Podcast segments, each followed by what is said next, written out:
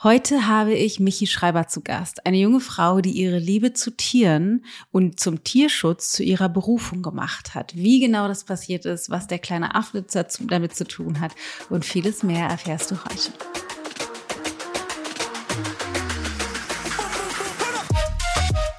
Alle waren ja auch am Anfang noch gegen dieses Projekt. Also meine Eltern fanden es ganz schrecklich, dass ich mit 18 Jahren alleine nach Südafrika reise. Meine Freunde fanden das nicht so cool. Jeder hat irgendwie gesagt, ich soll es sein lassen. Und auf einmal sitze ich da und habe so gedacht, hätte ich es wirklich besser sein lassen sollen. Aber irgendwie war in mir eine Stimme, die gesagt hat, hier ist noch dein Abenteuer noch nicht zu Ende.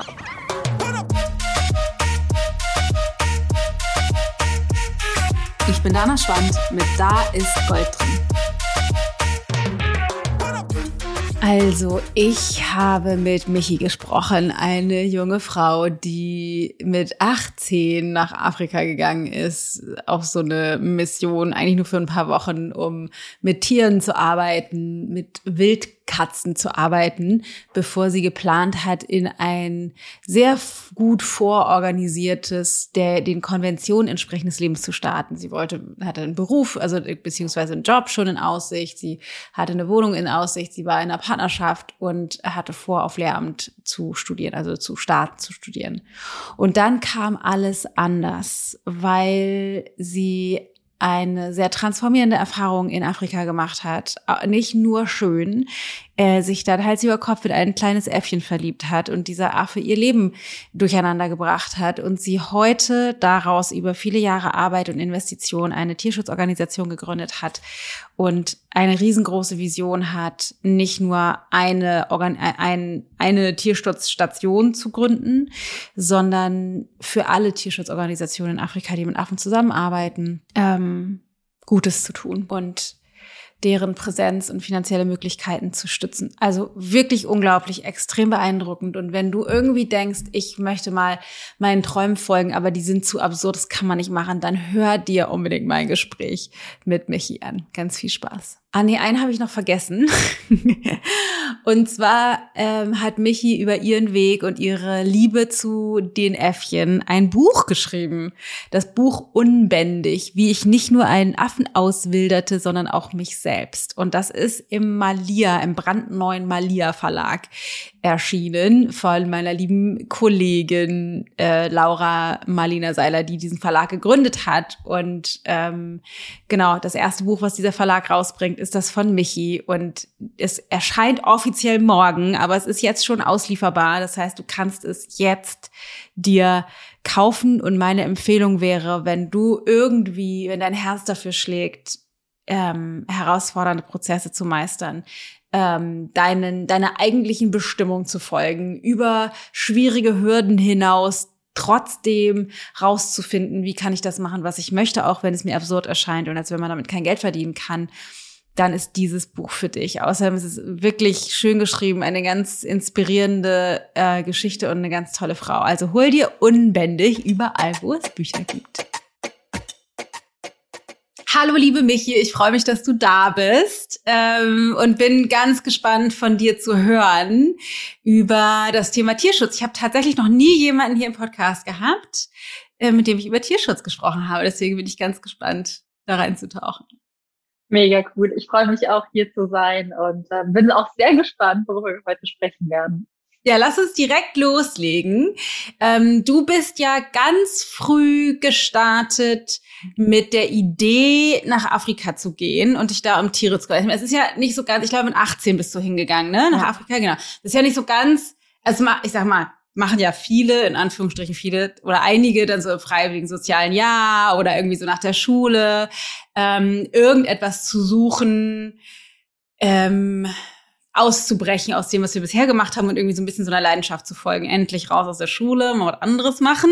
Was hat dich, was hat dich das wählen lassen? Woher kam der Gedanke? Ähm, ich glaube, ich habe mich einfach mit 18 nochmal daran zurückerinnert, was ich als Kind gerne gemacht habe. Ich war als Kind super naturgewohnt und ziemlich tierlieb. Äh, ein bisschen zum Leidwesen meiner Mama, weil ich allbeständig die Eimer von meinem Papa aus der Garage gemobst habe um irgendwelche Tiere fangen zu gehen. Und dann kam ich um die Ecke mit Kaulquappen und Fröschen und allem Möglichen, was ich gefunden habe, was man so fangen konnte. Mäuse, Feldhamster, alles. Ach, und meine Mutter sagte immer nur so, bring es dahin zurück, wo du es hergeholt hast. Und ich glaube, der Supergau war, als ich dann angefangen habe, Pilze zu sammeln, ohne es meinen Eltern zu sagen, war ich okay. dann neun. Hab so Pilze gesammelt und mein Papa kommt, ich habe die dann auch gekocht. Und mein Papa kam von der Arbeit isst so diese Pilze und sagt, oh, ich wusste gar nicht, dass wir Pilze im Haus haben. Dann sagst du, nee, die war ich auch gerade in den Wald sammeln. Und einfach so, oh Gott, jetzt wird mir aber auch schlecht. Weißt du überhaupt, wie man Pilze sammelt? Und ich so, ich habe einen alten Pilzführer beim Opa gefunden, mir den durchgelesen und dann bin ich wirklich in den Wald. Es ist alles gut gegangen. Ich habe nur essbare Pilze tatsächlich gesammelt. Aber die mussten da schon durch einige verrückte Aktionen, sei es mit der Natur, sei es mit den Tieren, mit mir durch. Und ich habe das, glaube ich, so ab dem zehnten Lebensjahr aber ein bisschen verloren, würde ich behaupten. Dann kam weiterführende Schule, dann kamen Ansprüche, die Schultage waren länger, der Druck ist auch ein bisschen gestiegen. Und mit 18 Jahren wusste ich irgendwie gar nicht mehr so genau, was ich wollte. Ich dachte dann, oh, alle sagen ich soll Beamtin werden, das ist ein guter, sicherer Job mit der Rente, aber ist es wirklich so meins? Ich weiß es nicht. Und es gab dann so einen Abend, ich lag in meinem Bett, ich habe mich so lebensmüde gefühlt, ich wusste gar nicht, was ich machen soll. Und da habe ich gedacht, boah, jetzt gucke ich mal eine Runde Steve Irwin. Ich weiß nicht, für alle, die den nicht kennen, das ist der Crocodile Hunter. Der hatte früher so eine Dokumentationsserie, wo der immer die gefährlichsten Tiere der Welt gefangen hat. Und dann war es einfach so, dass ich mich so ein bisschen daran zurückerinnert habe, als ich dann abends Steve Irwin geschaut habe, dass ich eigentlich ja immer diese wahnsinnige Verbundenheit zu den Tieren hatte. Mhm. Und sei es das Universum oder unser gutes Google Analytics Marketing, ja. man weiß es ja nie heutzutage, ähm, habe ich dann sehr, sehr schnell freiwilligen Arbeitsanzeigen eingeblendet bekommen. So, möchten Sie mal freiwillige Arbeit im Ausland mit Wildtieren machen? Mhm. Ich so, ja, eigentlich schon. Ja, schon ganz cool. Und dann habe ich mich eigentlich so ganz naiv in dieses Abenteuer reingestürzt. Also ich habe mich dann irgendwie einen Tag damit beschäftigt und dann dachte ich, boah, eigentlich wäre es genau das. Und dann relativ schnell alles abgeschickt. Und so hat das Abenteuer gestartet. Krass. Ähm, was, was ist das, was dich an den Tieren so fasziniert, was schon als Kind da war? Also was ist das, was, was zieht dich? Für mich ist irgendwie, wenn ich in der Natur und zwischen den Tieren bin, dass ich einfach so präsent bin. Also ich habe das ganz oft in meinem Alltag, dass man über Sachen nachdenkt, aber wenn ich in der Natur bin und wenn ich in den Tieren bin, dann bin ich präsent, dann geht's mir irgendwie gut und dann vergesse ich auch einfach Raum und Zeit. Und das hatte ich schon als Kind, dass ich mich dann immer so frei und grenzenlos gefühlt habe. Und diese Begrenzung kam ja dann trotzdem mit dem Erwachsenwerden. Und ich glaube, diese Sehnsucht war es auch dann, die mich ins Ausland gezogen hat. Dieses sich endlich nochmal frei fühlen, endlich nochmal abschalten, endlich nochmal Arme ausbreiten und nichts begrenzt mich. Mhm. Was glaubst du, macht das? Also was glaubst du, bewirkt das? Weil ich kann das, ich kann das nachempfinden. Also ich bin jetzt nicht, bin nicht mit Affen und Wildkatzen unterwegs, aber wir haben einen Hund und laufen manchmal mit dem ums Feld und ähm, kann das total nachempfinden. Je wilder die Natur und auch mit Tieren, desto mehr komme ich auch zur Ruhe. Es ist wie, wie ein Zugang. Warum glaubst du, ist das so? Ich kann es gar nicht so genau einschätzen, warum es so ist, aber ich glaube, dass wir Menschen so ein bisschen vergessen haben, dass wir ja auch Teil der Natur sind. Wir sind ja auch eigentlich Naturwesen und Naturprodukte und wir bewegen uns die ganze Zeit in künstlich erschaffenen Dingen, in Häusern, am Schreibtisch, ähm, Handys. All das ist ja nichts Natürliches, kein Naturprodukt. Und ich glaube, wir Menschen vergessen das ganz oft. Und wenn wir in der Natur und mit Tieren sind, dann verbinden wir uns auch nochmal mit dem, wo wir eigentlich herkommen. Und das ist für mich so der einfachste Zugang zu Freude und Leichtigkeit und auch irgendwie zu diesem Gefühl, alles ist gerade gut so, wie es ist, weil man so auch befreit von allem ist, was nicht erschaffen ist, also von allem, was einfach natürlich da ist. Und mhm. ich glaube, da kommt das so ein bisschen her, diesen Ursprung zurück zur Natur finden. Mhm. Ja, macht total Sinn. Okay, also ab nach Afrika. Wieso Afrika? War das einfach die, die attraktivste Anzeige? Haben die dir am meisten Geld angemacht? War das wieso das? Was, was hat dich das auswählen lassen? Ich glaube einfach, ähm, dass es so schöne Tierdokumentationen gab. Also ich habe als Kind auch immer Dokumentationen geschaut Ich habe immer diese Büffelherden verfolgt, die ja quer über den afrikanischen Kontinent immer von Wasserloch zu Wasserloch ziehen und fand das so spannend. Und mein Opa hatte früher viele Ferngläser. Bin ich aber bei ihm durch den Flur gerobbt und habe auch so getan, als wäre ich in der afrikanischen Savanne und würde Büffelherden besuchen. Deswegen kam irgendwie gar kein anderer Kontinent in Frage. Es musste der afrikanische Kontinent sein. Und dann habe ich mich eben für Südafrika entschieden, weil das noch so am westlichsten ist. Und das ja. war so das sicherste Abenteuer für, ja. für jemanden, der noch nie alleine verreist ist. Ja, krass. Wann ging's los? Ähm, es ging dann drei Monate später los. Also ich habe das gar nicht so viel früher gebucht und dann bin ich im September 2015 damals geflogen, eigentlich nur für fünf Wochen. Aber nach fünf Wochen sah die Welt schon wieder ganz anders aus. Ja, schieß los. Wie, was, was war da los? Ähm, tatsächlich ist es so, dass die Reise in Südafrika ganz anders verlaufen ist, als ich es mir dachte. Also ich hatte eigentlich ähm, die Idee, mit Großkatzen zu arbeiten, Löwen. Ich dachte immer, wenn schon der König der Savanne. Ja. Ähm, habe da aber sehr, sehr schlechte Erfahrungen machen dürfen in meinem ersten Projekt. Und anstatt mein Abenteuer abzubrechen, habe ich dann irgendwie beschlossen, auf eigene Faust was Neues zu suchen. Was waren denn für Erfahrungen? Ähm, Im Prinzip gibt es in der Tourismusbranche zwei verschiedene Arten von freiwilligen Projekten. Es gibt einmal Tierschutzprojekte und es gibt Zuchtfarmen. Und ähm, Zuchtfarmen haben halt einfach die Aufgabe, dass Wildtiere bewusst gezüchtet werden. Meistens werden die von freiwilligen Helfern aufgezogen und dann werden die eben an die Großwildjagd oder an die Tourismusbranche verkauft. Das heißt, wirtschaftlich ist das zwar sehr gut für das Land, Wer ein Herz für Tiere hat, der findet das natürlich nicht gut, weil die Tiere werden entweder in Zoos, Zirkussen, Touristenshows oder eben an die Großwildjagd verkauft, sodass sie gezielt erschossen werden. Mhm. Und vor allem mit Löwen ist das einfach ein sehr lukratives Geschäft. Ein Löwe, der zum Abschuss verkauft wird, gibt mehrere tausend Euro, auch weit über zehntausend Euro. Und in einem eher Entwicklungsland ist das natürlich wahnsinnig viel Geld für die Wirtschaft.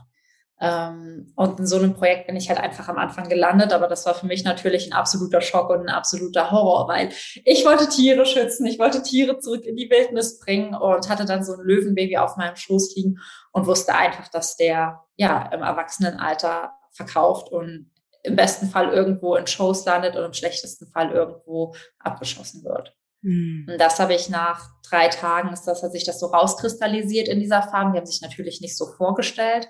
Aber die Tiere waren krank, die Tiere waren in super kleinen Gehegen. Also ganz anders, als man sich das irgendwie für ein Auswilderungsprojekt vorstellen würde. Und ich hatte das Glück, mit zwei anderen freiwilligen Helferinnen da zu sein, denen das auch sehr, sehr spanisch vorkam. Und dann haben wir angefangen zu recherchieren und eben über die Farm rausgefunden, dass sie eben auch an Großwildjäger verkauft. Und da war uns halt auch klar, hier wird nicht ausgewildert. Mm. Und das war überhaupt nicht schön, weil man hatte viel Geld natürlich investiert, man hatte für das Projekt ja auch bezahlt, man kommt als Freiwilligenhelfer für Essen und Unterkunft selbst auf. Ähm, und dann sitzt man da und weiß irgendwie gar nicht, wo man hin soll, 18 Jahre. Mhm. Alle waren ja auch am Anfang noch gegen dieses Projekt. Also meine Eltern fanden es ganz schrecklich, dass ich mit 18 Jahren allein nach Südafrika reise. Meine Freunde fanden das nicht so cool. Jeder hat irgendwie gesagt, ich soll es sein lassen. Und auf einmal sitze ich da und habe so gedacht, hätte ich es wirklich besser sein lassen sollen. Aber irgendwie war in mir eine Stimme, die gesagt hat, hier ist noch dein Abenteuer noch nicht zu Ende. Und du hast jetzt noch drei, vier Wochen hier in Südafrika, die nutzt du jetzt auch. Und dann habe ich mir eben ein Alternativprojekt gesucht und in dem Fall dann mit Affen. Mhm. Und dann?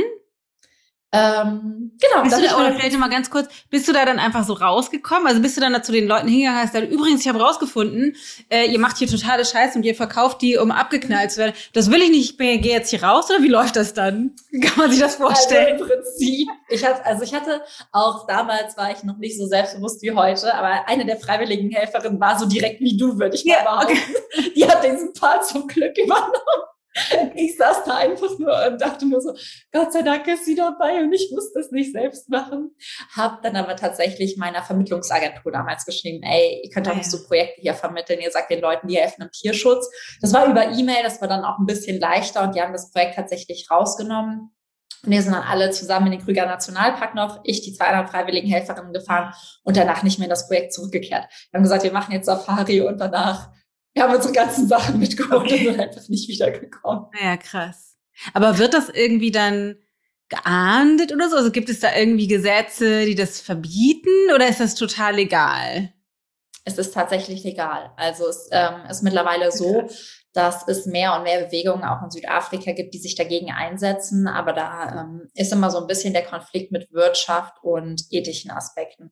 Wirtschaftlich ist das natürlich für Betreiber der Farm, für die Arbeitsplätze, die da geschaffen werden, ähm, wahnsinnig wichtig. Viele Touristen fahren ja auch dann irgendwie dahin und wollen mit Löwen spazieren gehen. Auch das mhm. passiert auf solchen Farmen. Ähm, deswegen gibt es da immer so zwei Gesichtspunkte, aber aus tierschutzrechtlichen Sicht, aus ethischen Gründen, irgendwie aus, aus moralischen Gründen ist das natürlich überhaupt nicht vertretbar. Und es gibt jetzt mehr und mehr Bewegungen auch in Südafrika, diese Farben eben zu schließen und einfach bessere Alternativen zu schaffen. Ja, okay. Also du dann so ab zu den Affen. Wie hast du, ja. hast du einfach dann weiter recherchiert und gesagt, okay, ich brauche eine neue Farm? Genau, und dann äh, ging das auch alles sehr schnell. Ich habe mir dann einen Inlandsflug gebucht mhm. und bin dann äh, an so einem total kleinen Flughafen abgeholt worden. Als wir gelandet sind, war ich mir nicht sicher, ob wir abstürzen oder landen, weil ich keinen Flughafen sehen konnte. Ich einfach nur so dachte, wo bin ich hier? Und es war wirklich irgendwie nur so eine Straße. Ich kam aus dem Flugzeug raus, habe so meinen Koffer aus der Gepäckablage vom Flugzeug unten raus bekommen gab kein Kofferband. Ich so, oh Gott, wo bin ich hier gelandet? Und auch als ich in der Station angekommen bin, das war so einfach. Ich hatte, wir haben in Lehmhütten geschlafen, wir hatten da keine Fenster, es gab nur Außenduschen. Ähm, diese Verschläge wurden aber all beständig von den Affen verwüstet, von den wilden Affen, wenn man da irgendwas drin hat liegen lassen. Und am ersten Abend dachte ich auch, oh Gott, hier bleibe ich auch keinen Tag länger. Es ist so schrecklich hier. Ich weiß noch, ich bin auf dem Weg aus der Dusche dann irgendwie auch noch in Affenkacke getreten, musste dann noch mal duschen und hatte so die Tränen in den Augen und dachte, das ist das oh Schlimmste, was mir je passiert ist, diese Reise. Aber am nächsten Morgen hat sich zum Glück alles verändert, denn dann bin ich den Primaten begegnet und ähm, hatte die Begegnung, sage ich immer, mit meiner kleinen großen Liebe Barney. Und auf der Station, wo ich war, da wurden halt Verwaiste durch Autounfälle, Verwaiste durch Beschlagnahmung oder auch durch illegale Haltung beschlagnahmte Tiere in die Farm, gebracht. Und ähm, eines dieser Jungtiere, was da war, war Barney. Mhm. Und Barney war so ein kleiner, unterernährter Bärenpavian, der einfach niemanden mochte. Der hatte ganz, ganz viel Angst vor allen Menschen. Man wusste nicht genau, was mit ihm passiert ist. Er hat das Essen verweigert, er hat eigentlich nur geschrien und ähm, kam dann damals in dieser Nachtbox und war wirklich in dieser Nachtbox am Schreien wie am Spieß. Und es mhm. ist auch so ganz, ganz schlimm. So, das ist so ein ganz, ganz heller, greller Schrei und man sieht ihnen das wirklich auch im Gesicht an, dass die einfach überhaupt nicht wissen, wo sie gerade hin sollen, weil die haben ja auch ihre Mama, ihre ganze Truppe, alles verloren, sind teilweise durch schlimme Bedingungen durch, ähm, falsch ernährt, falsch gehalten und Barney war da wirklich einer, den hat das sehr, sehr mitgenommen, was er erlebt hat. Und damals ging diese Nachtbox auf. Ich wusste nicht so genau, wo ich hin sollte. Barney wusste nicht so genau, wo er hin sollte. Und er schrie einfach nur, blickte so diesen fünf freiwilligen Helfern, die da mit mir standen, alle an, wollte eigentlich weglaufen und auf einmal treffen sich unsere Blicke. Und er blieb so stehen für eine Sekunde. Und dann kam er so gelaufen mit seinen kleinen dünnen Beinchen und immer schneller und immer schneller und immer schneller und machte so einen Satz und hüpfte mir so in die Arme. Und ich habe ihn so gefangen, hielt ihn so fest und guckte dann einfach nur so rum, an wen kann ich den jetzt abgeben? Der scheint zu viel. Ich, ich habe noch nie einen Affen gehalten, ich habe noch nie einen Affen gefüttert, ich weiß nicht, was ich machen soll, an mhm. wen kann ich ihn abgeben? Und er hörte auf in dem Moment, in dem ich ihn im Arm hielt und als ich ihn versucht habe abzugeben, fing er wieder an zu schreien. No. Und dann wollte er immer wieder zurück und zurück und zurück und irgendwie alle freiwilligen Helfer einmal durchprobiert, bis dann die Leiterin sagte, weißt du was? Setz dich einfach mal draußen auf die Mauer, holst ein Fläschchen mit und versuchst den Jungen zu füttern, weil wenn er sich bei dir wohlfühlt, dann ist das das mhm. Beste, was uns gerade passieren kann, weil er eigentlich niemand leiden kann. Und dann ging ich so raus, Barney im Arm, die Flasche in der anderen, habe ich so auf diese Mauer gesetzt und dachte so, oh, hoffentlich kriegen wir das hin. Und es war super einfach. Auf einmal hat sein Fläschchen geholt, er hat angefangen zu trinken, ist total friedlich in meinem Arm eingeschlafen. Oh. Und jeder ging so an mir vorbei und hat mich dann immer so gefragt, ist das Barney? Ist das wirklich Barney in deinem Arm? Was hast du mit dem gemacht? Und ich wusste es einfach nicht, aber instinktiv hat sich alles gefügt und alles gut angefühlt und auch so mein innerer Widerstand von wegen, ich fliege jetzt gleich nach Hause, mhm. war dann auch ganz schnell abgebaut und ich werde so diesen Moment nie vergessen, als er dann eingeschlafen ist Und Paviane haben herzförmige Nasenlöcher. Das ist ganz süß. Mhm. Und dann hat er so geschlummert und die Herzchen wurden immer kleiner und größer und kleiner und größer. und ich so, okay, ich fahr morgen doch nicht heim. Ja, wie schön. Das war wann genau? Das war dann im Oktober 2015, also ja. ist jetzt auch schon echt lang her. Wahnsinn. Wahnsinn. Okay, das klingt so, als wärst du dann geblieben, aber du hattest ja drei Wochen dann nur, oder? Genau, also in der Farm, nachdem dann alles organisiert war und ich in der neuen Farm angekommen bin, hätte ich nur noch zwei Wochen da gehabt. Ja, nach den zwei Wochen habe ich dann aber spontan beschlossen, nicht zu fliegen. Okay, krass. Ja. Das heißt, was war dann, also du hast dich dann die ganze Zeit mit dem kleinen Barney beschäftigt oder wie läuft das? Wie kann man sich das vorstellen dann? Der Arbeitsalltag ist im Prinzip wie ein Bauernhof mit Primaten. Also es geht um Gehege reinigen, es geht um Essen vorbereiten, es geht ähm, um Felder ernten. Aber wenn man halt Pflegemama ist, macht man halt all das mit einem Baby. Und ich hatte dann Barney meistens in so einer hm. Tragetasche bei mir oder halt umgebunden. Wenn die groß genug sind, halten die sich auch von alleine fest, aber Barney war dafür noch zu klein. Und dann verbringt man halt wirklich Tag und Nacht mit denen und hat die halt einfach bei sich, weil die diese Nähe auch brauchen. Und dadurch, dass Barney nach diesen zwei Wochen noch keinen Zugang zu jemand anderem gefunden hat, war das für mich einfach, wäre das für mich so schwer gewesen zu gehen, weil ich nicht wusste, wer übernimmt ihn, wer passt auf ihn auf, wer mag noch niemanden außer mich, er lässt sich von niemandem füttern. Das hat sich einfach nicht gut und richtig angefühlt, weil das irgendwie nicht der Moment war, wo wir uns hätten verabschieden sollten. Aber mhm. ich habe das gespürt, Barney hat das gespürt. Ich glaube, für alle Menschen zu Hause war das damals immer sehr unverständlich, dass ich dann irgendwie am Tag meiner Abreise eine WhatsApp geschrieben habe, wie, hallo, ich bleib noch. Ich habe meiner Mama geschrieben, hallo, ich bleibe vielleicht noch eine Woche länger. Und die so, wieso vielleicht? Dein Bett ist schon neu bezogen worden für morgen. Ah. Hatte schon alles fertig, aber ähm, es war doch irgendwie einfach ganz wichtig, nicht auf nicht auf die Leute im Außen zu hören, nicht auf die Leute zurück zu Hause zu hören, weil die ja auch gar nicht verstehen konnten, was da gerade passiert ist und wie sich das Ganze anfühlt. Ja, ich stelle mir das total besonders vor. Also ich das, also ich kenne das jetzt nur aus dem normalen nicht-afrikanischen Wildnisleben. Das ist ja alleine schon, wenn man, keine Ahnung, Freunde besucht und deren Kinder irgendwie einmögen oder so, ist das auch das ist ja schon immer besonders, ne? Kinder, die vielleicht sonst schüchtern oder zurückhaltend sind und dann auf einmal irgendwie von einem Buch vorgelesen haben wollen. Und das ist sozusagen in der normalen Welt, ähm, dass ich mir schon vorstellen kann, dass das sich sehr magisch fast wahrscheinlich anfühlen ja. muss. Ja. Auf jeden Fall. Voll schön.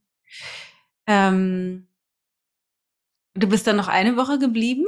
Nein, so lange geblieben, wie mein Visum ausgelaufen ist.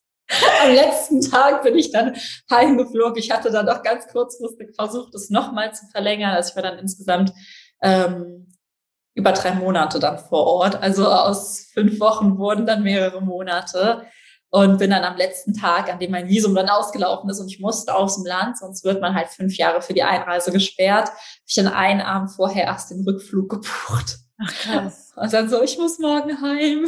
Das war schon schwierig. Aber es hat sich zum Glück besser angefühlt, weil Barney so in der letzten, in den letzten zwei Wochen, bevor ich gegangen bin, da war ich ja auch schon sehr lange bei ihm. Paviane wachsen ja auch schneller als wir Menschen. Und er hat so angefangen zu klettern, er hat angefangen Zugang zu gewinnen, er hat angefangen, sich vor allem mit anderen Primaten zu beschäftigen. Auch das war halt ganz wichtig. Auf einmal hat er auf diesen Walks, die wir mit denen machen, angefangen, mit anderen Tieren, mit den anderen Affen zu spielen, ist geklettert. Er kam so langsam ohne mich zurecht. Und das war halt so ein schönes Gefühl, weil ich konnte ihn halt mit einem ganz anderen Gewissen gehen und ziehen lassen, weil ich wusste, er wird jetzt eh bald entwöhnt. Aber er ist über den Berg, er hat es geschafft, er ist gesund, er gliedert sich ein und das ist ja ein anderes Gefühl, seinen Schützling dann zurückzulassen oder der Truppe zu übergeben, als wenn man so weiß, okay, da muss ich jetzt noch mal eine andere Ersatzmama suchen. Ähm, und diesen Part gab es dann für ihn nicht mehr. Er kam im Prinzip von mir zurück zur Gruppe und dann konnte ich auch besseren Gewissens gehen. Aber es ist wie so ein Baby, wie so ein eigenes Baby, oder? Ja, die Leinwand hängt auch noch heute in XXL-Größe über meinem Schreibtisch. Ja. Es ist, glaube ich, total unvorstellbar, wie eng und intensiv das ist. Vor allem, kennt man das ja auch von Tieren nicht, dass die Hände haben, dass die Hände ja, halten. Das ist so ein ganz anderes Gefühl. Die greifen ja wirklich wie nach ja. einem, wie so kleine Babys eben auch das machen. Das Einzige, was der große Unterschied ist, ist, dass die von Anfang an laufen und wenn die nachts wach werden, dann schreien die nicht nur, die rennen ja auch noch weg. Krass, das heißt, du hast auch mit dem zusammen geschlafen sozusagen? Ich hatte den immer in der Nachtbox neben dem Bett stehen und wenn er halt dann nachts wach wurde, musste er gefüttert werden. Aber die werden dann irgendwie auch nachts ziemlich agil und dann wird gesprungen und ja. mitgelaufen. Und äh, ja, ich kann mir vorstellen, also ich weiß nicht, ich hatte mal zwar mein Patenkind auch mal ein paar Nächte bei mir, als er noch ein Baby war, aber ich wüsste jetzt nicht, was anstrengender ist. äh, der wollte immer die ganze Zeit getragen werden und Barney ist dann immer die ganze Zeit weggelaufen. Also ich glaube, es tut sich nicht viele Arbeitsaufwand. Oh, voll schön. Okay, und wie ging es dann weiter? Du hast also was dann zu Hause und jetzt bist du aber ja, jetzt ist, was ist denn passiert zwischen dann und jetzt? Das ist ja noch eine ganze Menge. Ja, also im Prinzip, als ich zu Hause ankam, war natürlich erstmal, okay, du hast gesagt, du gehst fünf Wochen auf ein Abenteuer, ja. schreibst uns eine WhatsApp, meldest dich teilweise überhaupt nicht mehr Tage, Wochen lang gefühlt zurück. Meine Eltern haben die Welt nicht mehr verstanden. Ich hatte mich dann auch zwischenzeitlich von meinem Partner getrennt. Ich habe meinen Studienplatz sausen lassen, äh, den Arbeitsplatz okay. auch noch gekündigt. Also alle die Pläne, die ja eigentlich für direkt nach der Reise anstanden, haben ja nicht mehr funktioniert, weil ich ja deutlich länger geblieben bin. Was hattest du und denn geplant? Also was war das für ein Studienplatz? Was war das? Ich wollte Lehramt studieren und hatte dann auch zum Studienbeginn einen Job und ja, hatte meine Eltern auch einfach nur gesagt, es ist ein Abenteuer, bevor ich vernünftig werde. Ah, krass. Das war so ein bisschen, glaube ich, der, der Deal. Und deswegen, als ich nach Hause kam, war natürlich erstmal, okay, meine Eltern haben das überhaupt nicht verstanden. Das war auch, glaube ich, ganz, also für sie war es einfach ganz schlimm. Ich muss dich mal ganz kurz unterbrechen, weil da haben wir jetzt irgendwie einen Riesensprung gemacht. Was war der Moment in Afrika, wo du entschieden hast, ich mache mit meinem Freund Schluss, ich kündige meinen Job und ich werde das nicht studieren? Das, das, das muss mal ganz kurz.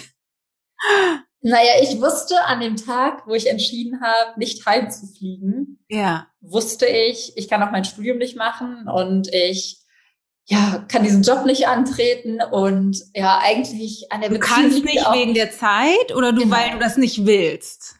Zum einen wegen der Zeit, aber zum anderen, weil ich auch nicht wollte. Also ich bin, hätte Ende Oktober heimfliegen sollen und hätte in der Woche danach mit allem anfangen müssen. Ja, okay. Und als ich in Südafrika war, hatte ich das erste Mal das Gefühl, wieder wirklich zu merken, was ich eigentlich will und was ich nicht will und was mir meine Herzensstimme sagt und nicht was andere im Außen sagen. Und ähm, das war dann wie für mich so dieser Moment, wo ich gemerkt habe, okay, all das, was ich mir gerade aufgebaut hat, ist, ist gut und schön, und von außen betrachtet auch toll, aber ich will das eigentlich gar nicht so, wie es ist. Das ist vielleicht ein toller Mann, aber irgendwie eigentlich nicht so den Partner, den ich mir wünsche. Mhm. Das ist vielleicht ein cooler Studienplatz, aber nicht das Studium, was ich eigentlich machen möchte. Es ist auch bestimmt ein toller Job.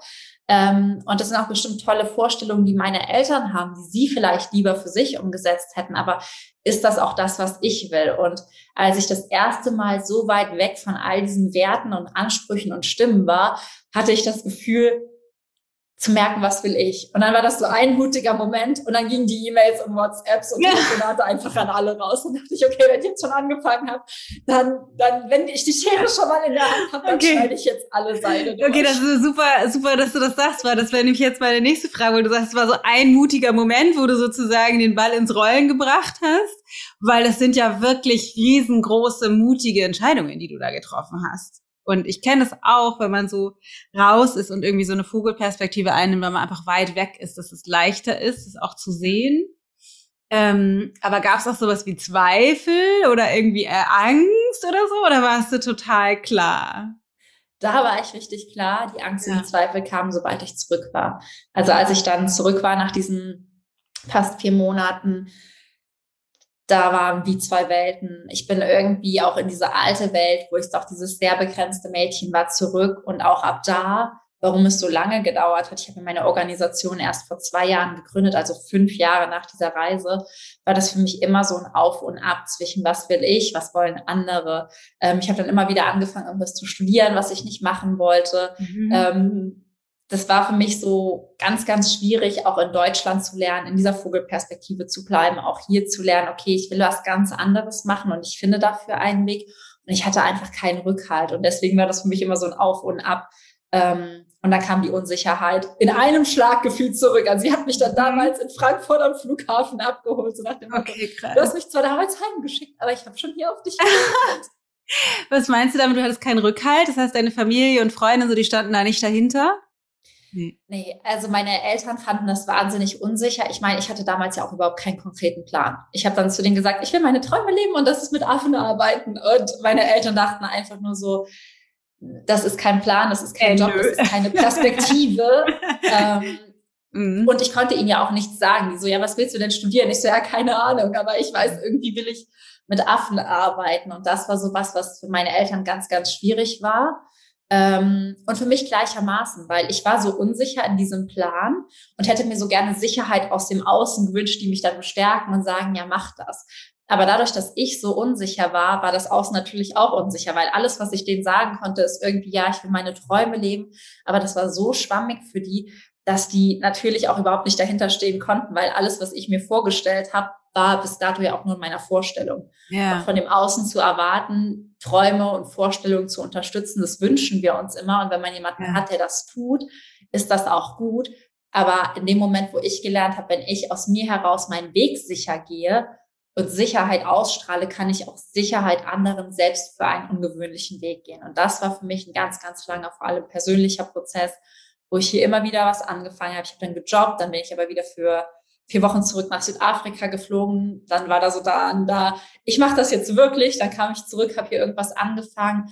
Aber es war ein wahnsinnig schwieriger Weg, also zwischen vor und zurück, vor und zurück. Und irgendwann war das für mich wie so zwei Boote, die immer weiter auseinander sind. Dieses eine, mein Be eines Bein stand so in dieser südafrikanischen Welt, den Tierschutz. Und das andere hat irgendwie versucht, dann doch Lehramt zu studieren, weil meine Eltern irgendwann so lange auf mich mhm. eingeredet haben, dass ich es dann doch gemacht habe. Bis es wie so einen Knall gab und dann musste ich springen und dann bin ich ins Tierschutzboot gesprungen, aber auch tatsächlich erst ja nach gut viereinhalb Jahren hin und her. Wow. Und in der Zeit bist du dann immer wieder nach Afrika gefahren oder? jedes Jahr. Also jedes Jahr so, so lange, wie es die Semesterferien oder was auch immer es zugelassen haben. Okay, krass. Und bist du dann auch immer wieder dahin gefahren, in, die, in das gleiche Resort? Ich weiß nicht, wie sagt man das? Resort sagt man wahrscheinlich nicht. Station. Äh, Station.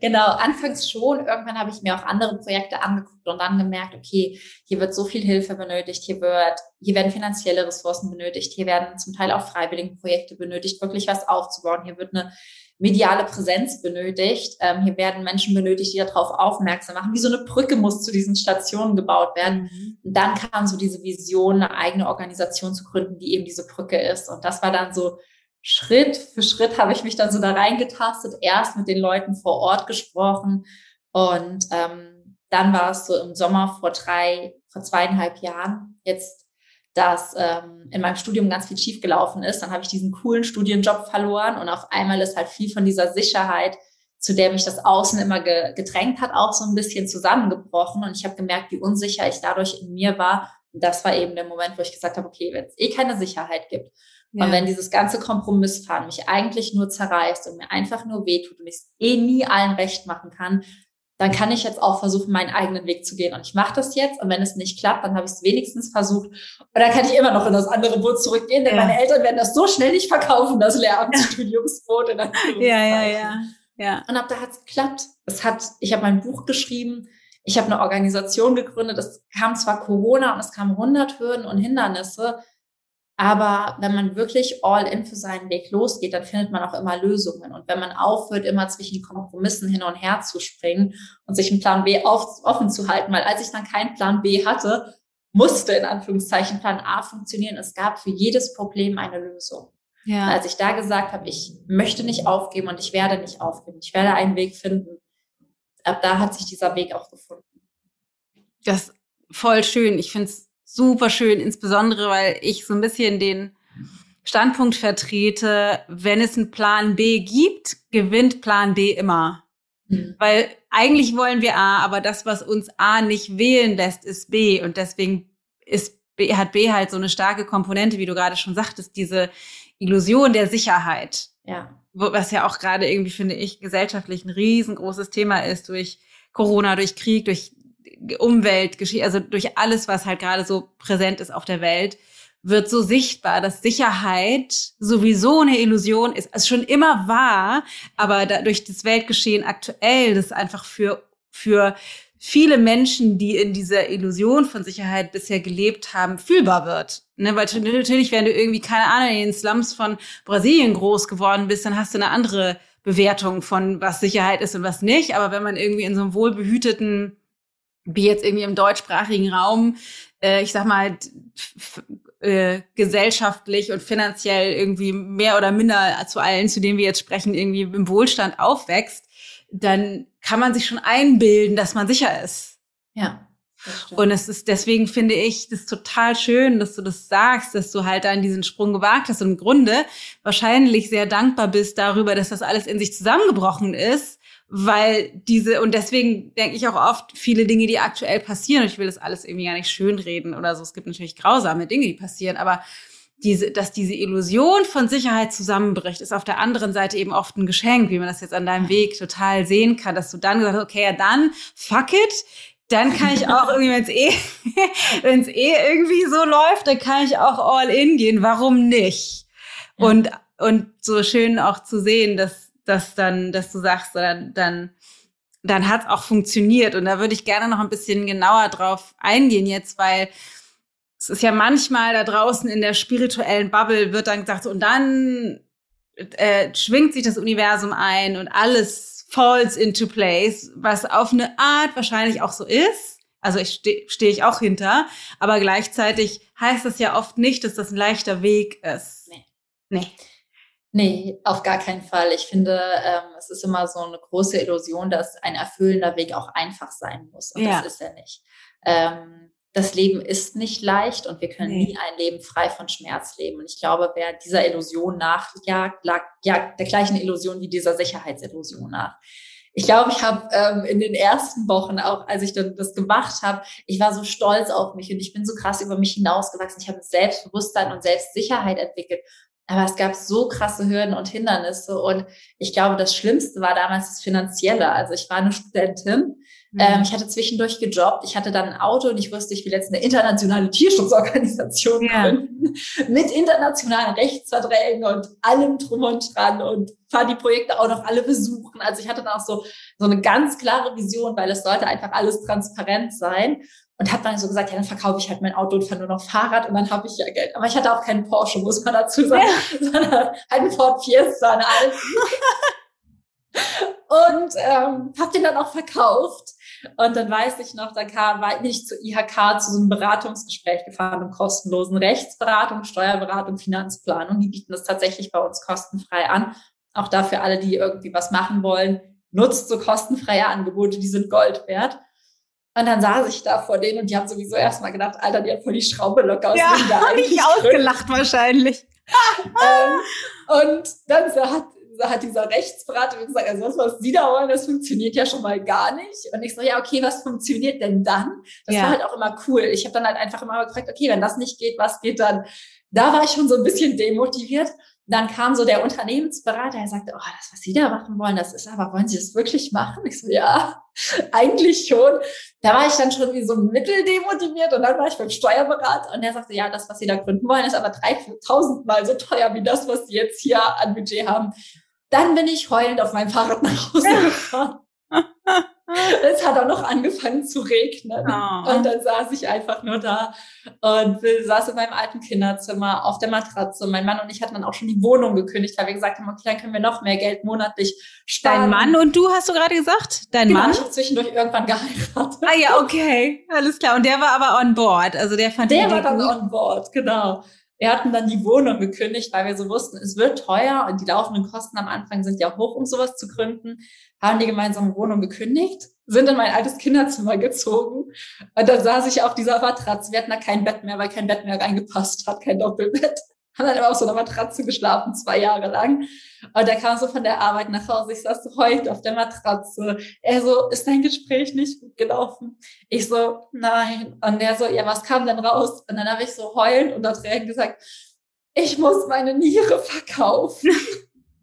Und dann sagte der so, was? Die bei der IHK haben dir auf jeden Fall nicht gesagt, dass du deine Niere verkaufen sollst. Was ist passiert? Hol mich mal bitte ab von, ich fahre zu einem Beratungsgespräch zu, ich muss meine Niere verkaufen.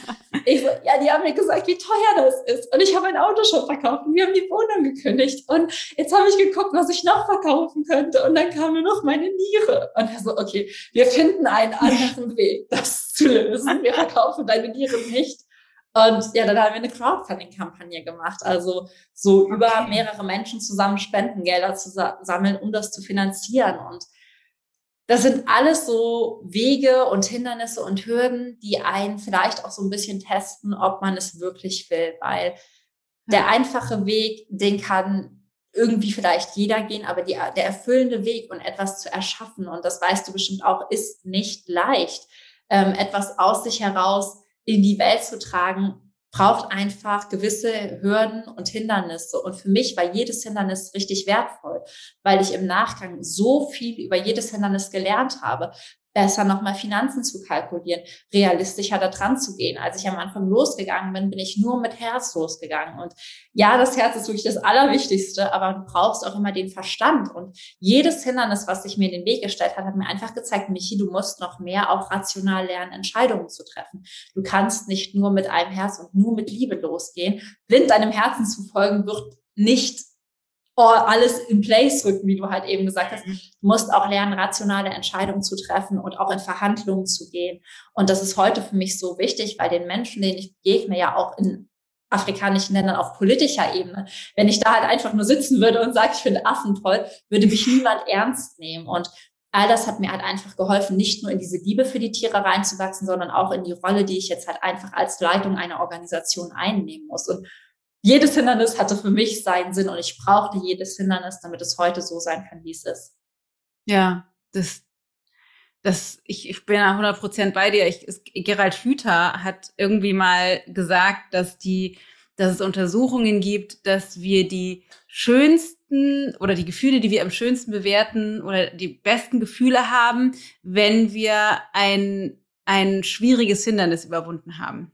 Also wir fühlen uns sozusagen mit uns und der Welt am besten, wenn wir ein schwieriges Hindernis überwunden haben. Deswegen passt das, finde ich, total. Und das kann ich, also, ne, ich sag mal, Eltern sein, Unternehmertum, das sind alles sozusagen, eigentlich lädt man sich ja nur die ganze Zeit diese scheiß Hürden ein. Man hangelt sich ja nur von Hürde zu Hürde, aber es bringt eben dann, wenn man das als Hürdenlauf irgendwann akzeptiert oder dem zustimmt, dann dann ist es einfach auch sehr erfüllend. Dann, dann ist es zwar trotzdem herausfordernd, aber ähm, extrem bereichernd. Das heißt, du hast vor zwei Jahren dann diese Organisation gegründet, ähm, die international agiert. Habe ich es richtig verstanden? Mhm. In fünf afrikanischen Ländern mittlerweile. Wir sind jetzt, nee, in vier Ländern mit fünf Stationen so. Wir sind jetzt in Südafrika, Simbabwe, Kenia und Uganda tatsächlich und haben da Partnerprojekte. Das heißt, wir unterstützen bereits bestehende Stationen, die wurden alle innerhalb der letzten 20 Jahre, auch eine erst vor fünf Jahren gegründet. Und die versuchen sich für Tierschutz vor Ort stark zu machen. Woran es denen aber tatsächlich mangelt, ist A, Aufmerksamkeit, also Präsenz. Wer macht auf die aufmerksam?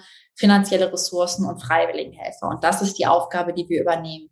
Wir sprechen halt über das Thema. Wir bringen das zum einen in deutsche Schulen, aber auch vor Ort in Schulen, also Aufklärungsarbeit ähm, aber auch in Erwachsenenwelten über meinen eigenen Podcast, dann eben über Fundraising-Kampagnen, wo man halt einfach spenden kann, wo die Gelder dann auf die Station verteilt werden, je nachdem, wer gerade welche Notfälle hat, wo Babyseason ist, ähm, wo vielleicht auch verletzte Tiere reinkamen und dann auch Freiwilligenprojekte, so dass Menschen selbst vor Ort mithelfen können. Das bedeutet aber für dich, dass du wahrscheinlich gar nicht mehr so dicht an den Tieren dran bist, oder? Ich bin mittlerweile so zwei Drittel im Jahr hier in Deutschland und ein Drittel tatsächlich nur vor Ort.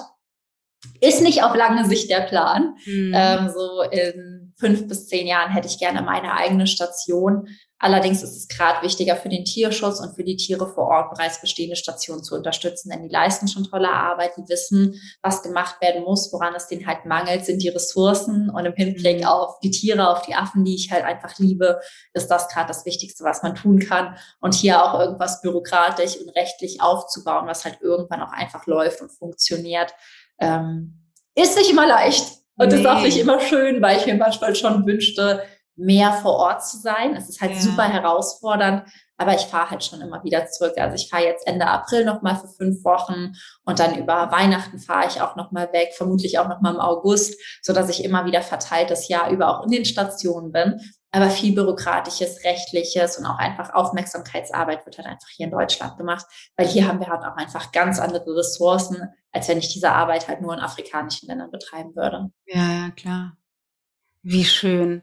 Und ähm, wie ist für dich das finde ich jetzt ganz, ganz persönlich spannend, weil was ich, was ich von mir aus meiner Vergangenheit kenne oder auch bei vielen Menschen beobachte, dass die so ähm, fachlich starten, also du mit den Tieren und Tierschutz oder ich ne, ursprünglich als Yogalehrerin oder als Coach oder Hundetrainerin oder was auch immer und dann sozusagen das mehreren Menschen zugänglich machen wollen und dann sind sie auf einmal Unternehmer, wie du, wie du ja jetzt auch. Und dann ist diese Unternehmerkomponente für viele sozusagen lästiges Mittel zum Zweck, um das zu tun, was sie eigentlich tun wollen und nimmt sozusagen denen die Möglichkeit, das zu tun, was sie eigentlich tun wollen, nämlich zum Beispiel Hunde zu trainieren oder mit Primaten unterwegs zu sein mhm. oder Yoga zu unterrichten oder so. Wie ist das für dich? Also wie, wie siehst du sozusagen ja. diese organisatorische Komponente? Es kommt drauf an. Also es gibt Sachen, die machen mir richtig viel Spaß. Zum Beispiel ja. Freiwilligenhelfer zu vermitteln und vorzubereiten, ja. finde ich schon cool. Buchhaltung finde ich jetzt nicht so geil. Ja, muss gut, man kann ja auch outsourcen. Du musst ja nicht alles alleine machen, ja. Aktuell machen wir tatsächlich noch alles alleine. Also ich und mein Mann am Wochenende und Ach, an Feierabend. Ähm, ich sag mal so, es gibt dadurch, dass wir ja noch relativ klein und jung sind, echt einfach Aufgaben, wo ich mir nur so denke, boah, könnten die Affen das nicht selbst machen? Können die nicht mal selbst hier so einen Antrag ausfüllen? Ja. Wo ich schon verzweifle. Und es macht auch echt keinen Spaß, sich international ins Recht einzuarbeiten und in Kenia rechtliche Anträge zu stellen, auf die man manchmal Monate mit der Antwort wartet. Aber grundlegend ähm, weiß ich, dass das gerade, wie du halt sagtest, ein Mittel zum Zweck ist. Ich mache das halt einmal. Ich muss mich da in jedem Land halt einmal durchschlagen, was wir unterstützen wollen. Und dann haben wir den, ist der Drops auch gelutscht. Und deswegen ah, ja. gibt es immer wieder Teile bei mir, wo ich auch so manchmal eine Arbeitswoche habe, wo ich relativ wenig mache, was mir Spaß macht, verhältnismäßig. Mhm. Und dann habe ich aber auch wieder Phasen, wenn ich an neuen Projekten sitze, mit neuen Stationen in Kontakt trete, wenn ich vor Ort bin, die mir super viel Spaß machen. Also es verlagert sich zum Glück zum Positiven oder es ist noch ein großer Teil, der mir mehr Spaß macht. Aber es gibt auch einfach so ein Drittel Unternehmertum, vor allem das Recht, Steuer international und Buchhaltung, ja, okay. wo ich so weiß, wenn ich das mal abgeben kann, ja. dann ist die Welt wieder nur noch Affenkacken braun. Ja, okay. Ähm, und wie ist das mit den ganzen, da gibt es ja noch die Zwischenwelt, das heißt, das, was wir jetzt machen, Podcast, Interviews oder mhm. deinen eigenen Podcast, Buch schreiben, du hast ein Buch geschrieben, ähm, da musst du gleich nochmal was drüber erzählen ähm, und das ganze Social Media Business, du hast glaube ich auch einen Online-Kurs. Genau, zum Buch gibt es einen kostenfreien Online-Kurs für alle Vorbestellerinnen. Und es gibt auf Sommer auch wieder unseren Live-Online-Kurs, also für alle, die sich ein bisschen selbst ausbildern wollen und mhm. zum Ursprung zurückfinden möchten.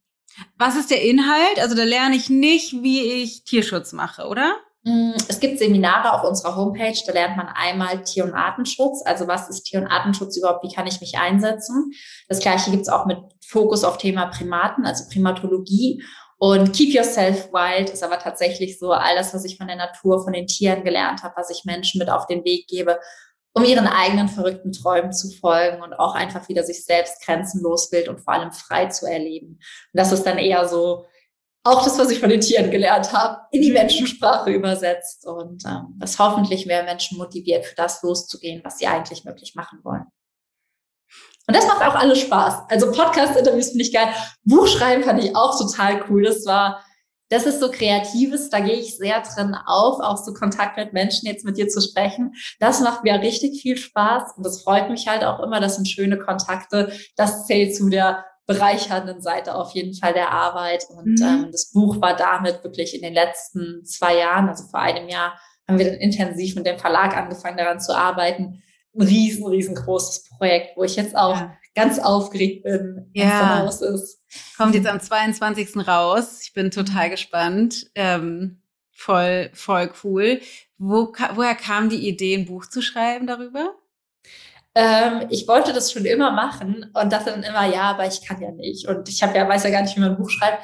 Ich glaube, das höre ich irgendwie bei super vielen Leuten, die auch heutzutage Bücher geschrieben haben. Ich war auch einfach richtig schlecht in Deutsch. Mhm. Ähm, und war überhaupt nicht gut in der Schule und hatte deswegen auch immer das Gefühl, das, was ich halt schreibe, ist halt auch einfach nicht schön zu lesen. Ja, deswegen okay. dachte ich, ich kann zwar meine Geschichte nett erzählen, aber lesen möchte es vielleicht keiner. Mhm. Und ich habe aber früher einen Blog geschrieben. Den haben nicht so viele Leute gelesen, aber die Leute haben mir immer so berührende Sachen über den Blog zurückgeschrieben, wie, wie schön sie das finden, was ich schreibe. Und irgendwann dachte ich, oh, ich sollte vielleicht ein Buch schreiben. Und dann habe ich mich so angefangen, mit Persönlichkeitsentwicklung zu befassen. Dann gab es so eine Vier-Wochen-Challenge. Da habe ich gesagt, ja, okay, was ist jetzt mein Thema für diese vier Wochen? Oh, ich schreibe ein Buch, vier Wochen ein Buch schreiben, ja, könnte ich hinkriegen. und dann habe ich das in vier Wochen geschrieben, tatsächlich. Ehrlich? So kam es zu dem Buch, genau. Ach, krass. Und das war schon cool, weil mir das richtig viel Spaß gemacht und äh, Cool. Mich auch nochmal ganz stark mit dem Gefühl verbunden. Und ich glaube, das ist das Schöne an diesen Gesprächen, am Buchschreiben. Ja. Es verbindet mich so stark mit dem Gefühl, wofür ich ja auch losgehe, mit dieser Liebe für die Tiere, während das bei Buchhaltung nicht so hochkommt. Ja, nee, komisch. ich bin froh, dass ich das nicht mehr machen muss. Das kann ich auf jeden Fall empfehlen. Das ist eine der ersten Sachen, um die outzusourcen. Ähm, Vielleicht abschließend noch eine oder vorabschließend, bevor wir zu den abschließenden Fragen kommen, ähm, noch eine Kleinigkeit. Ähm, wie kann ich, oder zwei eigentlich. Das eine ist, wie kann ich mir das vorstellen finanziell, weil du sagst, ihr macht das jetzt alleine oder zu zweit, du und dein Mann, ähm, was ja wunderschön ist, dass er dich da irgendwie supportet auch. Ja. Ist ja total toll.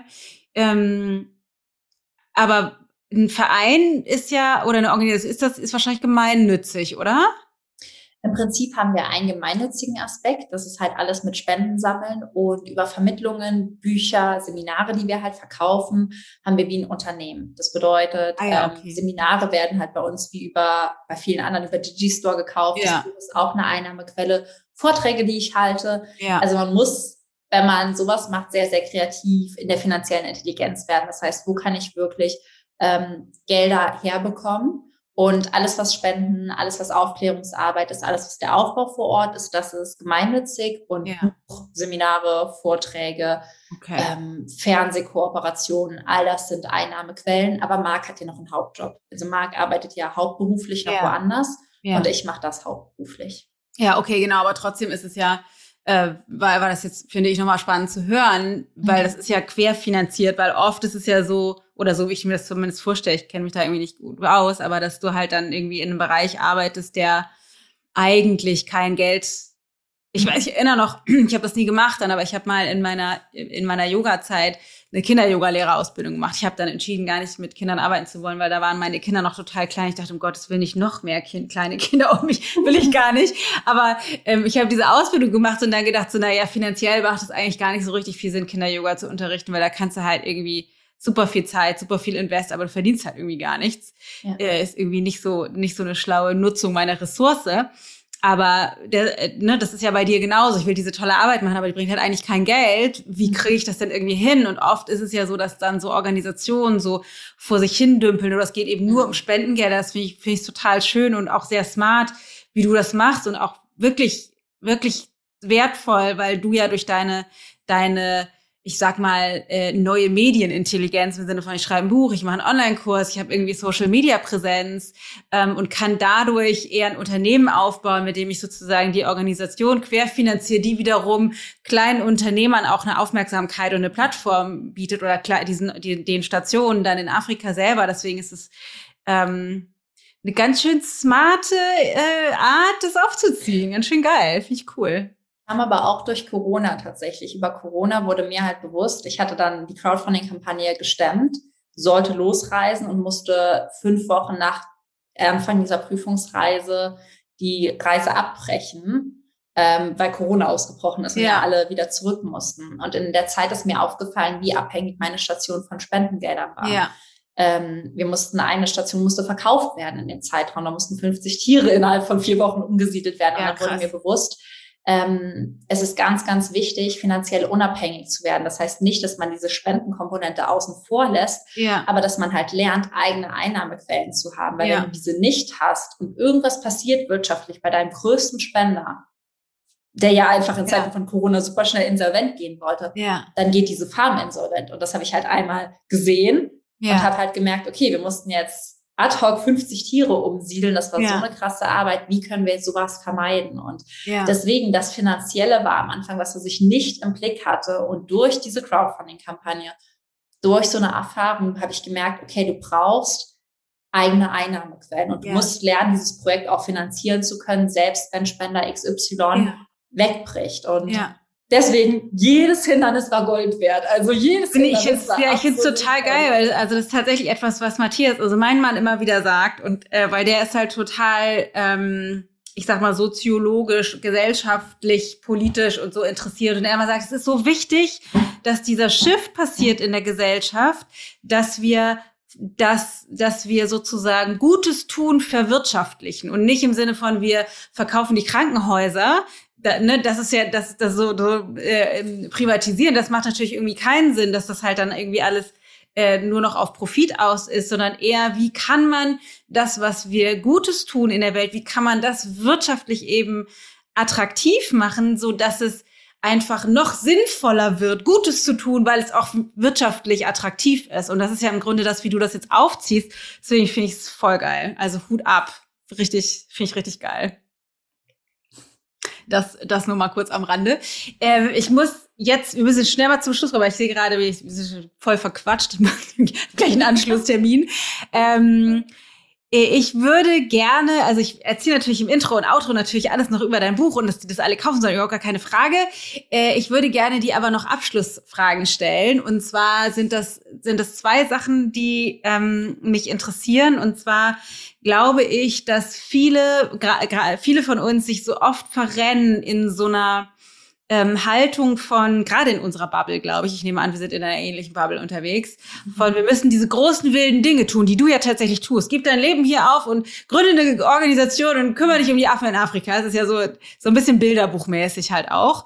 Ähm, und das ist aber oft eben für dich natürlich jetzt schon, aber oft sind es nicht die Dinge, die uns im Alltag glücklich machen, sondern das, ne, und auch natürlich, wie man an deinem Beispiel sehen kann oder so, wie wir, keine Ahnung, Unternehmen gegründet, Haus gekauft, Kinder gekriegt. So, das sind natürlich alles Sachen. Natürlich sind das tolle Meilensteine in unserem Leben, die auch zu unserer Erfüllung beitragen. Und dennoch glaube ich, dass das, was, ne, du könntest dich jetzt auch tot arbeiten mit Steuerscheiß und äh, in der finanziellen prekären Lage, würdest zwar Affen helfen in Afrika, aber es würde dir damit nicht gut gehen. Ne, es, es könnte halt auch gehen. Das heißt, ich glaube, dass das, was ähm, das, was den Unterschied macht, wirklich ein erfülltes Leben zu leben, sind eben die kleinen, klitzekleinen Momente im Alltag, die uns fast unbedeutend erscheinen und die so schnell verschwinden auch in unserem Bewusstsein, weil wir oft großen Zielen hinterherrennen.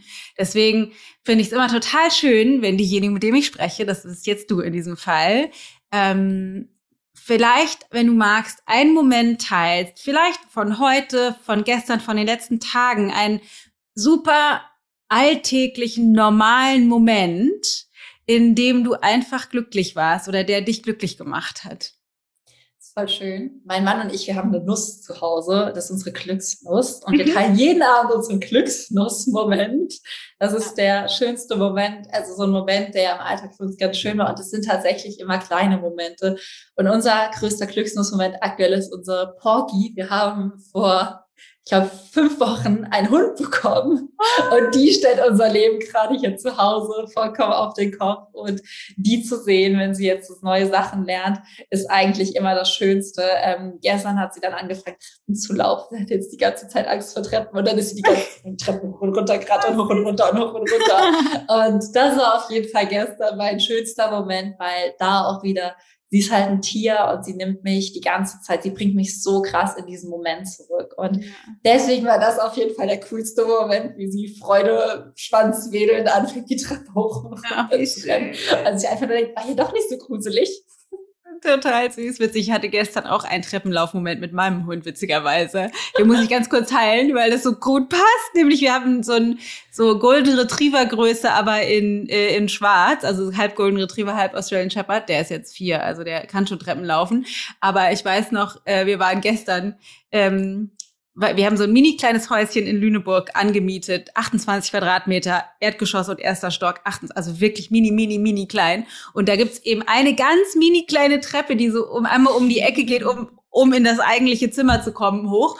Und wir hatten diesen riesengroßen Hund mit auf dieser mini kleinen Treppe und unten war irgendwas, wovor er Schiss hat, ziemlich ängstlich. Und oben war irgendwas, wovor er auch Schiss hat. Das heißt, er stand sozusagen halbkopf über in der, in der, in der Rundung dieser Treppe mit, mit so einem, ich weiß nicht, soll ich jetzt vor oder zurück auf dieser Treppe? Unten ist blöd, oben fühle ich mich auch nicht wohl. Voll schön. Ja, vielen Dank fürs Teilen äh, dieses schönen Momentes. Und dann habe ich noch ein paar Abschlussfragen ähm, oder halbe Sätze, die ich dich bitten würde, einfach intuitiv zu äh, vollenden. Und die kommen auch immer einfach so aus mir raus. Es sind nicht immer die gleichen, ähm, je nachdem, was was sich so ergibt. Und dann dann lasse ich dich auch gehen und gehe dann zu spät zu meinem nächsten Termin. ähm, das, was uns wirklich glücklich macht im Leben, ist Präsenz. Präsenz bedeutet? Präsenz bedeutet für mich im Hier und Jetzt mit allen Sinnen sein, ohne über irgendwas in der Zukunft oder Vergangenheit nachzudenken und einfach sich zu spüren. Hm.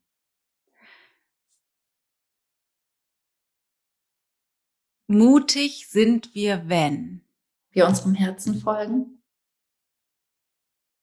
Ah. Unserem Herzen fangen wir an zu folgen, wenn? wenn wir erkannt haben, wer wir wirklich sind und lernen, die Stimmen im Außen leiser zu stellen als die Stimme im Innen. Mm. Ich glaube, wir sind fertig mit den Fragen. Das war so schön. Voll schön. Du, manchmal manchmal sind es ganz viele Fragen, manchmal sind es nur ganz wenig, immer so, wie es sich ergibt. Total schön, weil das ist, glaube ich, genau das, was wir alle mehr brauchen gerade. Bisschen die Stimme im Außen leiser drehen und mehr auf die Stimme im Innen hören. Auf jeden Fall. Michi, vielen Dank. Vielen Dank für deine Zeit. Vielen Dank fürs Teilen deiner Geschichte. Vielen Dank für die tolle Arbeit, die du machst. Es ist so wertvoll zu sehen, auf wirklich eine neue, moderne, frische, junge Art und Weise, ähm, ja, so, so eine wichtige Arbeit einfach anzugehen, finde ich, finde ich toll, dass du deinem Herzen folgst. Vielen Dank für das Schreiben deines Buches. Ich freue mich, das hoffentlich bald in den Händen zu halten. Ich nehme an, wenn wir das Interview veröffentlichen, dann ist es schon rausgekommen. Also alle, die lernen wollen, ihrem wilden Herzen zu folgen, holt euch das Buch. Ähm, voll cool. Wo kann man dir auf Instagram folgen? Ähm, unter michis.wild.live mit F. Der Name ist, glaube ich, ein bisschen schwieriger, aber wenn man oben Michi Schreiber in die Suchzeile eingibt, kommt's auch. Ja, cool. Voll schön. Das verlinken wir natürlich alles, die Homepage. Das, also wenn jetzt jemand Lust bekommen hat, äh, freiwillig mitzuhelfen, dann kann man sich sicherlich auch bei dir melden, gehe ich mal davon aus. Genau, ähm, Genau, oder mehr über freiwilligen Arbeit zu lernen, dann sind, ist man bei dir auch an der richtigen Adresse. Genau, also es gibt eigentlich über die Homepage, da bin ich immer ganz optimistisch, findet jeder das, was er braucht, ja. egal ob Podcast, Inspiration oder Projekte. Ähm, von da aus findet man überall hin. Voll schön. Sehr cool. Vielen Dank für deine Zeit, Michi. Ganz viel Erfolg. Ich danke dir und schicke eine große Herzensumarmung an alle, die zuhören. Voll schön. So, liebe Leute, mich beeindruckt das Ganze sehr. Ich finde es wirklich, wirklich toll, was Michi da macht. Ähm, die geht durch, ich sag mal, durch dick und dünn. Es ist herausfordernd, wie sie sagt. Und das finde ich das Schöne, dass sie das nicht so blumig malt, wie ja, du musst nur deinem Herzen folgen, dann wird alles schon äh, drauf gepupst. Stimmt überhaupt nicht, sondern es ist sehr stolperig, sehr herausfordernd. Du musst auch manchmal Dinge tun, die dir nicht gefallen, auf dem Weg dahin eben das zu verwirklichen. Und dennoch ist es dann, selbst wenn du Dinge tun musst, die dir nicht gefallen, wie die Steuer, wie sie sagte, ist es dennoch erfüllend, weil du weißt, wofür du es machst was anders ist, als wenn du einfach nur irgendwo hingehst und vom 9 to 5 irgendetwas tust, worauf du eigentlich keinen Bock hast. Und ich weiß, dass es so viele Menschen gibt, die immer wieder denken, na, ich, ich habe eine Leidenschaft für XY, aber damit kann man ja kein Geld machen oder das kann man ja nicht als Job machen. Und Michi ist das Beispiel, das beste Beispiel dafür, dass es nicht stimmt, dass man das sehr wohl machen kann, wenn man den Hintern in der Hose hat, das zu tun. Also, hol dir unbändig das neue Buch, ihr erstes Buch von Michi Schreiber, überall, wo es Bücher gibt. Und lass uns super gerne, also mir und ihr unter dem Post auf Instagram wissen, wie es dir gefällt. Hinterlass mir gerne einen, ähm, eine Rezension bei iTunes und Sterne, alle Sterne, die du überall verteilen kannst, bei iTunes, Spotify oder wo auch immer du den Podcast hörst. Ähm, ich freue mich von dir zu hören, weil ich finde, mehr Menschen wie Michi braucht die Welt. Alles Liebe, pass auf dich auf. Deine Dana.